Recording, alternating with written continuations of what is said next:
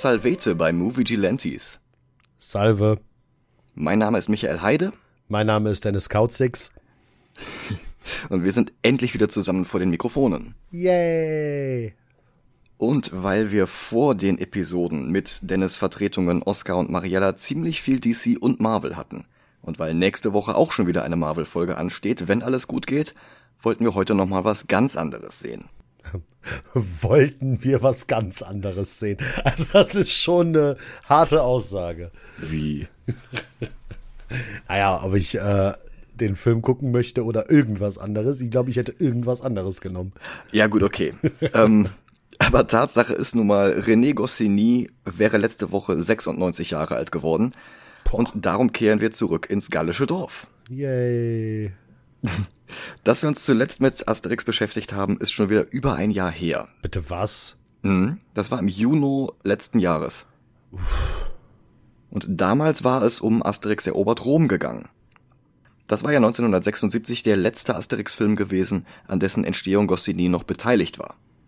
Ein Jahr später verstarb er während der Arbeiten an Lucky Luke sein größter Trick, den wir uns wahrscheinlich im November ansehen werden. Ja. Darum sollte es dann auch bis 1985 dauern, bis ein weiterer Asterix-Film in die Kinos kam, und das war Asterix Sieg über Cäsar. Also im Original Asterix et la surprise de César. Also wörtlich übersetzt eher die Überraschung Cäsars und nicht der Sieg über ihn. Den hatte es ja auch eigentlich erst im vorherigen Film gegeben. Mhm.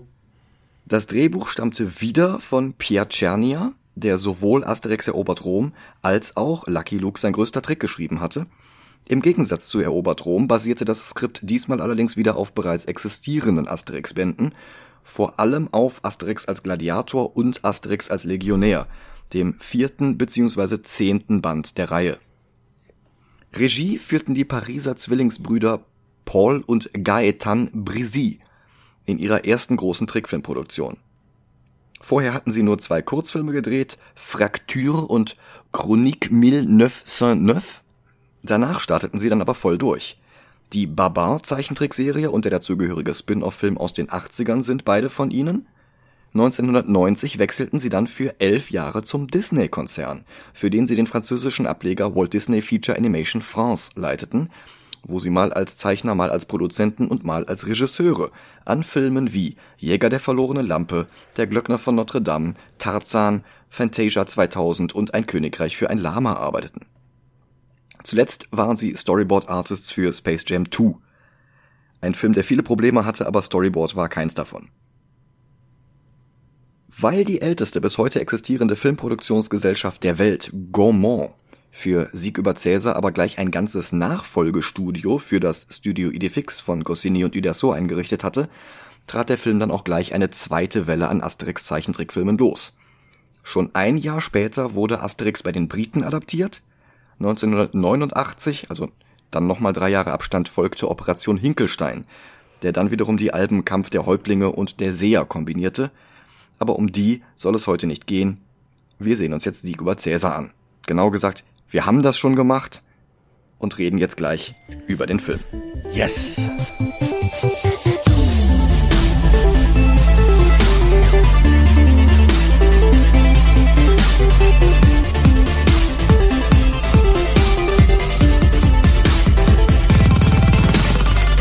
Man merkt, dass Goscinny und Uderso nicht mehr persönlich an der Produktion beteiligt waren, auch wenn Uderso noch offiziell als Art Director in den Credits steht.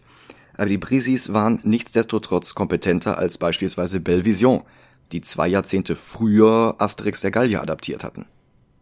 Wobei die flüssigere Animation den Film vielleicht auch einfach besser aussehen lässt, als er ist. Denn leider ist der Mix aus Gladiator und Legionär nur wenig originell und auch lange nicht so witzig wie die beiden vorangegangenen Filme. Und das Titellied Asterix et là ist vom Belgier Roger Juré alias Plastic Bertrand. Den kennt man in Deutschland sonst eigentlich nur von seiner dutzendfach gecoverten Hitsingle Ça plan pour moi, auf der er allerdings auch gar nicht selbst gesungen hatte. Das war eigentlich sein Produzent gewesen, Lou de Preik.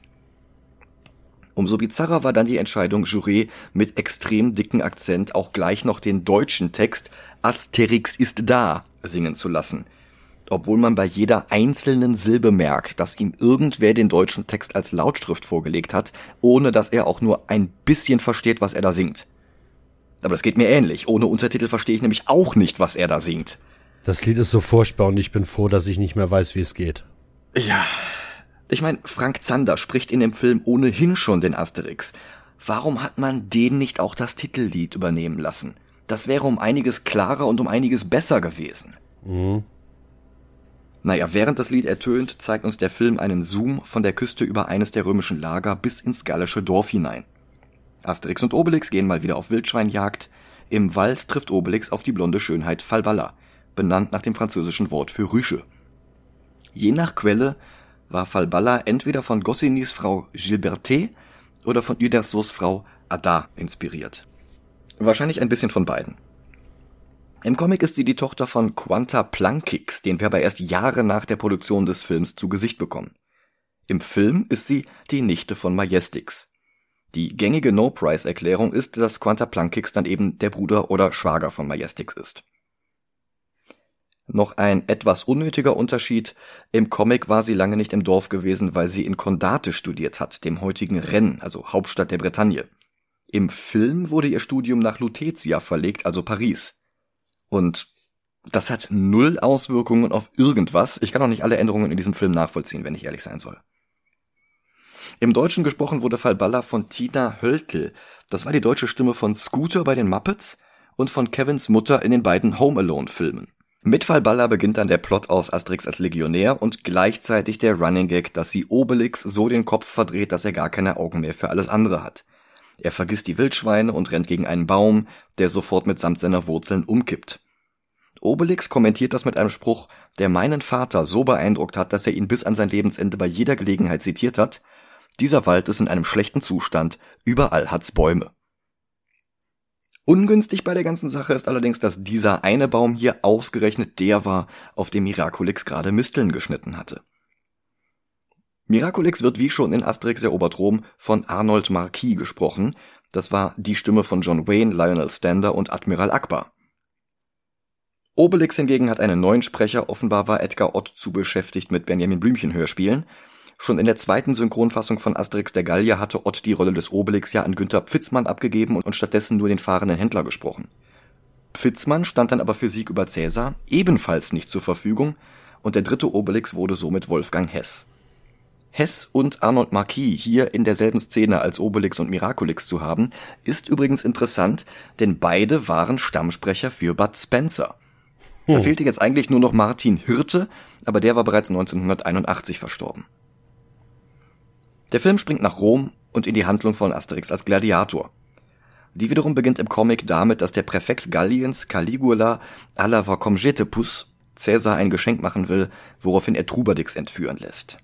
Der soll dann von Gladiatorentrainer Gaius Optus ausgebildet werden, ist aber zu schmächtig und wird zu Löwenfutter erklärt, bis Asterix und Obelix ihn dann retten. Für den Film wurde das alles vereinfacht. Alavacom Jetepus war im Comic eine Karikatur von Georges Franval, dem Gründer der Zeitschrift Pilot, wo die Asterix-Geschichten von 1959 bis 74 erschienen waren, darunter auch Asterix als Gladiator.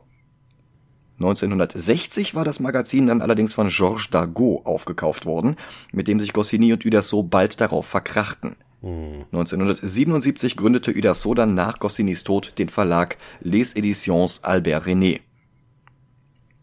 In der Filmversion wurde Alavacom Jetepus dann auch komplett gestrichen und seine Rolle mit Gaius Optus zusammengelegt. Der lässt Cäsar Geschenke aus allen römischen Provinzen bringen, transportiert von den für Asterix typischen kolonialistischen Karikaturen von Menschen aus anderen Ländern. Diese politisch ziemlich inkorrekten Darstellungen, die auch gerne schon mal die Grenze zum Minstrel überschreiten, hatten wir schon in Asterix und Cleopatra besprochen. Mhm. Da gehen wir jetzt nicht nochmal so ausführlich drauf ein. Als Cäsar auffällt, dass eine Provinz fehlt, nämlich die mit dem gallischen Dorf, da muss Optus jetzt schnell etwas von dort besorgen, damit er nicht den Löwen zum Fraß vorgeworfen wird. Der Centurio Terminus im Lager Kleinbonum ist optisch an Centurio Parvulus aus Asterix auf Korsika angelehnt. Und der war damals bereits eine Karikatur von Piacernia gewesen, der dann später die Drehbücher für die Asterix-Filme schrieb, unter anderem für diesen hier. Er ärgert sich mit dem ehrgeizigen Neuling Superbus herum, der noch nicht weiß, wie unbesiegbar die Gallier sind. Superbus sieht aus wie der Legionär gut zu Fuß aus Asterix und die Normannen, ein bisschen auch wie Studicus aus Asterix auf Korsika. Er wird etwas verkrampft gesprochen vom späteren Tatortkommissar Udo Wachtfeikel. Es folgt eine alberne Slapstick-Szene, in der Miraculix einen Pflanzenturbodünger auf seinen Schuh kippt, der daraufhin auf die zehnfache Größe anwächst, ohne ihm vom Fuß zu rutschen. Das Mittel wird daraufhin von einer Hummel gefunden und auch die wächst dann daraufhin und fliegt in den Wald. Obelix bekommt Falballa nicht aus dem Kopf, er entwurzelt weitere Bäume und will ihr einen Hinkelstein schenken. Asterix hält Blumen für ein besseres Geschenk. Obelix sammelt daraufhin einen Strauß und schenkt ihn ihr, und dann lernt er erst Tragikomix kennen. Den Verlobten von Falbala und eine Karikatur des Schauspielers Jean Marais aus der Phantomas-Reihe und einigen Mantel- und Degenfilmen. Das glückliche Paar macht einen Spaziergang durch den Wald, wo ein Römer von der Riesenhummel erschreckt wird, woraufhin sein Trupp jetzt zum Angriff übergeht. Ja, und wie gesagt, im Comic wurde als Geschenk für Cäsar Trubadix entführt. Im Film sind es Falballa und Tragikomix, damit die Handlungen der beiden Comicvorlagen verknüpft werden können. Denn in Asterix als Legionär war es Tragikomix, der von Asterix aus der Fremden Legion zurückgeholt werden musste. Dass auch Falballa entführt wird, ist allerdings neu. Tragikomix wehrt sich, hat aber keinen Zaubertrank, und die beiden werden schnell von der Überzahl an Römern überwältigt. Idefix bekommt das Ganze mit und läuft zu Asterix und Obelix. Im Maul hat er eine Schleife von Falballa. Sofort braut Miraculix einen frischen Kessel Zaubertrank und die Dorfbewohner stürmen das Lager. In einer Szene, in der alle durch den Wald laufen, gibt es einen stummen Auftritt von Trubadix. In der Comicfassung von Asterix als Gladiator ist der ja wie gesagt eine der wichtigsten Rollen. Aber ohnehin zwecklos. Falballa und Tragikomix sind schon nicht mehr dort, sondern sind zusammen mit Superbus nach Kondate geschickt worden zur Fremdenlegion. Und das geht jetzt den halben Film so weiter. Asterix und Obelix kommen irgendwo an und die sind schon wieder woanders. Das, das nutzt sich aber auch sehr schnell ab. Das, das, das wird nicht lustiger davon, dass das 78 Mal passiert. Mhm. Asterix, Obelix und Idefix, der zwischen den beiden Vorlagebänden eingeführt worden war und darum in Legionär, aber nicht Gladiator zu sehen war, die reisen jetzt zu dritt nach Kondate. Dort zerstört Obelix die Arme der Venus von Milo, so wie er in Asterix und Cleopatra die Nase der Sphinx abgetrennt hatte. Außerdem gibt es ein paar Vertreter anderer Völker, auf die Asterix und Obelix zuvor getroffen waren. Sie werden jetzt gleich wie in der Vorlage zusammen mit Asterix und Obelix der Fremdenlegion beitreten. Unter anderem sehen wir hier einen Iberer, einen Briten und einen Goten, wie in Asterix und die Goten. Einen solchen hatte es auch in dem Comic Asterix als Legionär gegeben, was der Grund dafür ist, dass der Band im Deutschen zensiert ist. Warte, was? Ja. Warum? Einer der Goten bekommt mit, wie ein Römer Nachprügel von Asterix bildlich flucht, was ihm auf sein Nachfragen ins Gotische übersetzt wird. Und das wird mit den comic-typischen Piktogrammen wie einem Totenkopf und so weiter dargestellt. Mhm. In der französischen Fassung beinhaltet die gotische Sprechblase darüber hinaus aber auch noch ein Hakenkreuz. Oh um das die deutsche Fassung natürlich bereinigt wurde. Eine ähnliche Situation hatte es vorher schon in Asterix und die Goten selbst gegeben. Da war ein minimal verfremdetes Hakenkreuz aber noch durch die erste Übersetzung durchgerutscht und wurde erst dann später bei einer Auflage von 2012 entfernt. Mhm. Boah, ich muss, ich muss, ich muss dir jetzt gerade, wo wir beim Thema Hakenkreuz sind, mhm. ähm, ich musste in Anführungszeichen quasi heute eins zeichnen. Um Gottes Willen. Nein, wir sollten, wir haben äh, in Geschichte über Zweiter Weltkrieg, bla bla bla. Und wir sollten als Aufgabe ein Plakat, also beziehungsweise so ein Handout malen, als würden wir quasi einen Plot gegen das Nazi-Regime machen. Und ich habe halt überlegt so, du kannst doch jetzt nicht ein Hakenkreuz malen. Weil ich hab halt, wollte halt eins malen und das halt durchstreichen mit Rot. Ja, ja. So, ey, du kannst doch jetzt nicht ein Hakenkreuz malen, das sieht doch komplett falsch aus, wenn das irgendjemand in deinem Ordner findet. Mhm. Und dann kam die Lehrerin so und die so, was ist los? Ich so, ich kann doch jetzt nicht einfach ein Hakenkreuz auf das Blatt malen. Und die so, na ja, es passt zum Thema, das können sie schon. Und ich so, echt? Ich war mir echt nicht sicher, ob ich es malen soll oder nicht. Mhm. Ich weiß nicht warum. Ähm, in solchen Fällen habe ich immer zuerst dieses rote Ding gezeichnet, also dieses, dieses Verbotsschild, mhm. und dann in die Lücke rein nur die, die Elemente vom Hakenkreuz, die man dann sieht. Okay. Weil dann fehlt halt das Stück in der Mitte und es ist kein vollständiges Hakenkreuz. Naja, das war aber echt so. Soll ich oder soll ich nicht? ja. Ja, ich verstehe das Problem. Das ist einfach, ähm, Ja, ja. nicht schön. Ja. Okay, ähm, wie schon in Asterix erobert Rom ärgert sich Asterix dann wieder mit Bürokratie herum, aber diesmal lässt er sofort die Fäuste sprechen und findet heraus, dass sie Tragikomix und Falballa schon wieder verpasst haben. Jetzt sind sie auf dem Weg nach Afrika. Zusammen mit der bunt gemischten Truppe vor dem Gebäude treten jetzt auch Asterix und Obelix der Fremdenlegion bei. Alle zusammen bringen den Ausbilder mit ihren Sprachbarrieren um den Verstand. Der Brite sagt immer, what he says? Das ist, das ist unfassbar lustig. Ich lag auf dem Boden äh, vor Langeweile. Mhm. Dann ärgern sie sich über die Qualität des Mittagessen und verprügeln den Koch, bis der sich bereit erklärt, Wildschweine zu servieren. Also Asterix und Obelix sind ziemliche Bullies in diesem Film. Ja. Dann beginnt die Ausbildung. Obelix wirft erst einen Speer, dann den Ausbilder in die Küche. Haha. Und am nächsten Tag ist die Ausbildung auch schon beendet. Und die ganze Truppe marschiert Richtung Marseille. Dort betreten sie ein Schiff über das Mittelmeer, um im selben Lager stationiert zu werden wie Tragicomix und Falballa. Zufälle gibt's halt. Die sind aber bereits angekommen und schon wieder verschwunden. Denn in der Zwischenzeit musste Tragicomix ein sehr tiefes Loch graben und Falballa als Kellnerin arbeiten, unter anderem für Centurio Aerobus aus dem Band Streit um Asterix. Dort war er noch eine Karikatur von Lino Ventura gewesen. Naja, hier ist es etwas weniger offensichtlich. Ja, naja, Aerobus wird jedenfalls übergriffig und will Falballa begrapschen und gegen ihren Willen küssen. Tragicomix bekommt das mit, flieht mit ihr in die Wüste und naja, als Asterix und Obelix ankommen, kreisen schon die Geier über den beiden. Ja, und Asterix und Obelix gehen dann einfach selbst wieder. Asterix als Legionär hatte völlig anders geendet. Da war Tragicomix von Scipio entführt worden. Und als Asterix ihn dann aus dessen Lager befreite, verhalf das Cäsar letzten Endes zum Sieg über Scipio und Asterix durfte Tragicomix daraufhin wieder mit nach Hause nehmen. Falballa war ja ohnehin zu Hause gewesen, wie gesagt. Naja, und hier ist es halt anders. Es kommt schon wieder zu keinem Treffen. Das Liebespaar wurde mittlerweile von einem ägyptischen Sklavenhändler aufgegriffen, der mich ein wenig an Pyradonis aus Asterix und Cleopatra erinnert. Mm, daran muss ich auch denken. Noch deutlicher ist die Ähnlichkeit dann beim Händler, an den er die beiden verkauft, ein gewisser Farfellus. Und das ist ganz eindeutig Epidemais aus Asterix als Gladiator, auch wenn seine Funktion in der Geschichte eine etwas andere ist. Im Comic bringt er Asterix und Obelix vom gallischen Dorf nach Rom. Im Film verkauft er Tragicomix und Falballa an Gaius Optus, der auf diese Weise eigentlich nur per Zufall an ein Geschenk aus der letzten Provinz gelangt. Farfellus ist ein Grieche, und das macht es etwas unerklärlich, dass sein Synchronsprecher in der deutschen Fassung Donald Arthur ist, dessen US-amerikanischer Akzent hier genauso dick durchkommt wie bei Igor in Graf Dacula, Chefkoch aus South Park, Buber von den Fraggles und natürlich Kent Brockman von den Simpsons, die er auch allesamt sprach. Optus schwatzt ihm die beiden ab, weil Farfellus nicht die nötigen Papiere hat.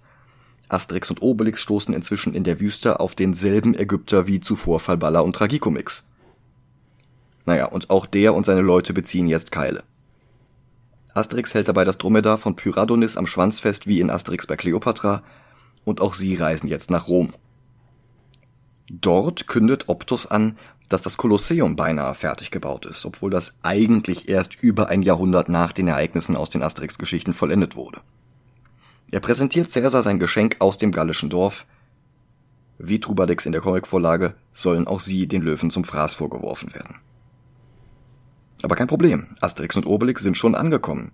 Und sie gehen zielstrebig auf Farfellus zu und prügeln die Informationen aus ihm heraus, an wen er die beiden verkauft hat und wo sie den Käufer finden. Und zwar in einem Dampfbad. Ganz einfach, weil das auch in Asterix als Gladiator so war. Und da stoßen sie dann auf Optus. Im Comic wollte er sie als Gladiatoren, sie wollten Gladiatoren werden, um Trubadix zu retten, aber weil er ständig inkompetente Handlanger losschickt, um die beiden zu entführen, kommen die beiden Parteien die halbe Geschichte über nicht zusammen. Hier läuft es ähnlich, aber etwas anders ab. Optus beauftragt seinen Handlanger Brise Radius damit, die beiden zu schnappen. Asterix bekommt er auch in die Finger, weil er nur mit einem Handtuch bekleidet seine Flasche mit dem Zaubertrank nicht dabei hatte. Und die geht jetzt auch noch verloren. Obelix ist nicht dabei, weil er sich vorher mit Asterix gestritten hatte, denn Asterix war es nicht schnell genug gegangen. Naja, Obelix sucht dann Asterix im nächtlichen Rom. Idefix nimmt inzwischen die Fährte der Zaubertrankflasche auf. Wie gesagt, in Asterix als Gladiator war Idefix noch gar nicht mit dabei gewesen. Damit er hier auch was zu tun hat, erfindet der Film jetzt einen etwas unnötigen Plot hinzu, indem er die Flasche ein paar Kanalratten abjagen muss. Es regnet so stark, dass Asterix beinahe in seiner Zelle im Souterrain ertrinkt, bis Obelix seine Rufe hört und ihn befreit. Sie streifen durch die Stadt und hören Falballa, die in ihrer Zelle singt. Und jetzt beschließen sie auch im Film Gladiatoren zu werden. Optus beschwert sich bei seinen Handlangern, dass sie nicht in der Lage waren, die Gallier zu schnappen, und dann stehen die Gallier auch schon vor seiner Tür. Obelix findet eine Münze, mit der ein Handlanger vorher gespielt hatte, und schnipst sie hoch wie Two-Face. Aufgrund seiner unglaublichen Kraft bleibt das Ding aber ewig lang in der Luft, bis sie wieder runterkommt. Optus versucht denselben Trick und schnipst sich die Münze ins eigene Auge. Ha ha ha.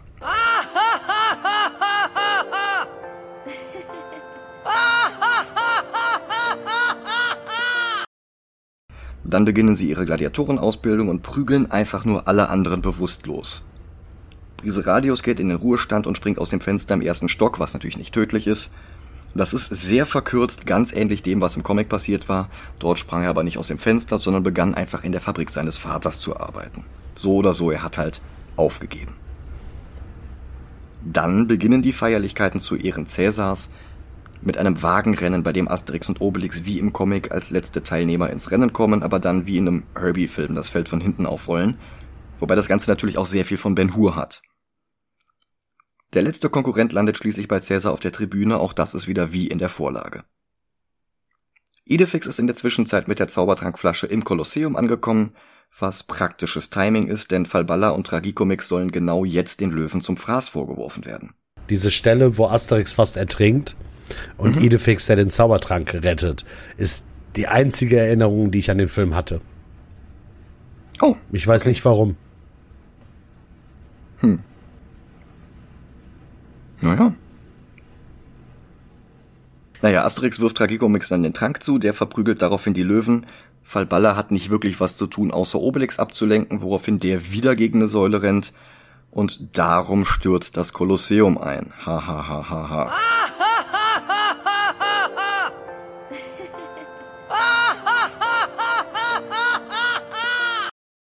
Weil die Venus von Milo noch nicht gereicht hatte. Mhm. Cäsar begnadigt alle vier Gallier, die daraufhin offscreen ins Dorf zurückkehren. Obelix hat endlich wieder Appetit. Falballa küsst Asterix zum Dank auf die Nase. Und wie im Comic Asterix als Legionär ist er es jetzt, der ihr hinterher schmachtend auf einem Baum sitzt, während die anderen feiern. Dann ertönt noch einmal Plastik Bertrand und der Nachspann setzt ein. Uff. Ja. Handwerklich finde ich ihn marginal besser als Asterix der Gallier, inhaltlich aber sogar noch schwächer. Also ich finde das alles so unoriginell und das ist nichts, was wir nicht schon besser in Cleopatra oder Erobert Rom gesehen hätten. Ja. Und der Titelsong geht mir so unglaublich auf den Geist, sogar noch mehr als dieser Ohrwurm aus Asterix der Gallier. Schon ganz klein war ich allein. Mhm. Das Lied kann ich wenigstens noch mitsingen, aber das Lied aus dem Film. Ja, und ich höre es mir lieber an als das hier ähm, von, von Plastic Bertrand. Ja. Also von daher würde ich echt sagen, unter Asterix der Gallier. Hm, wo haben wir Asterix der Gallier? Ähm, ziemlich weit unten. Da, 121. Ähm, und wir können gucken, ob wir sogar noch weiter runter gehen wollen. Ja. Ähm, Dark Knight Rises hat Probleme, ist aber handwerklich zumindest ein gut gemachter Film, auch wenn der halt vom Plot her äh, etwas. Äh, ja, ich würde ja. ich würd gern noch einen Schritt weiter gehen und direkt zu Fist of the North Star springen. Okay. Und den fand ich besser. Den fandst du besser, okay. Howard the Duck fand ich besser. Weil der sich wenigstens ja. Mühe gegeben hatte mit, mit seinem ja. Animatronic-Enten-Ding und, und was nicht alles. Ich würde sogar, ich würde sogar Fantastic Four und Ghost Rider noch besser nehmen. Besser finden. Ja. Dann haben wir deinen Lieblingsfilm, ne? Mhm. Ja, komm, komm, der Asterix ist besser als The Room. Ja. Ja. Ja. Ja, okay. Also, der neue Platz 129.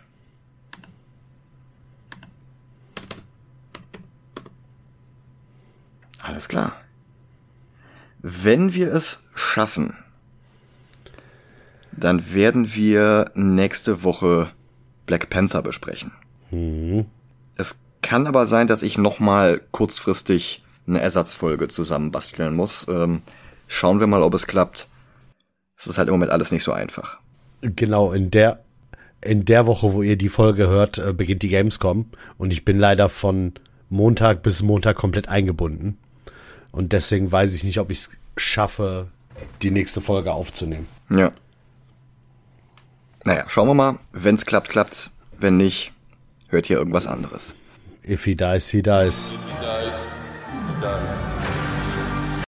If he dies, he dies. ja. Das ist äh, lustig, weil, weil ähm, die Fortsetzung davon ist ja dann quasi wieder Creed und das ist dann wieder Ryan Coogler, also derselbe Regisseur wie Black Panther. Aber ähm, ja, manchmal suche ich auch einfach nur Verbindungen, wo keine sind. Das habe ich natürlich geplant. ja. Ja. Ja, wie gesagt, mehr zu Black Panther vielleicht schon nächstes Mal. Genau. Macht's gut.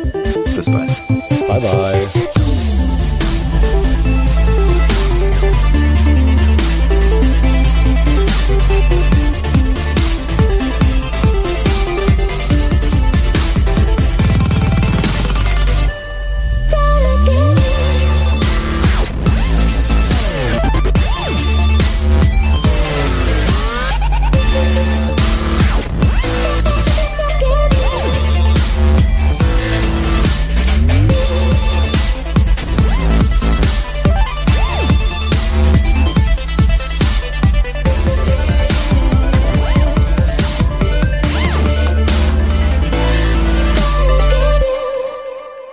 Deutschen gesprochen wurde Falballa von Tina Hölkel. Das war die deutsche Stimme von Scooter bei den Muppets.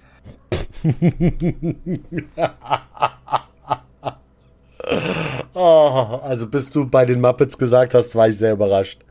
Ach so, das war nicht H.P. Baxter, nein.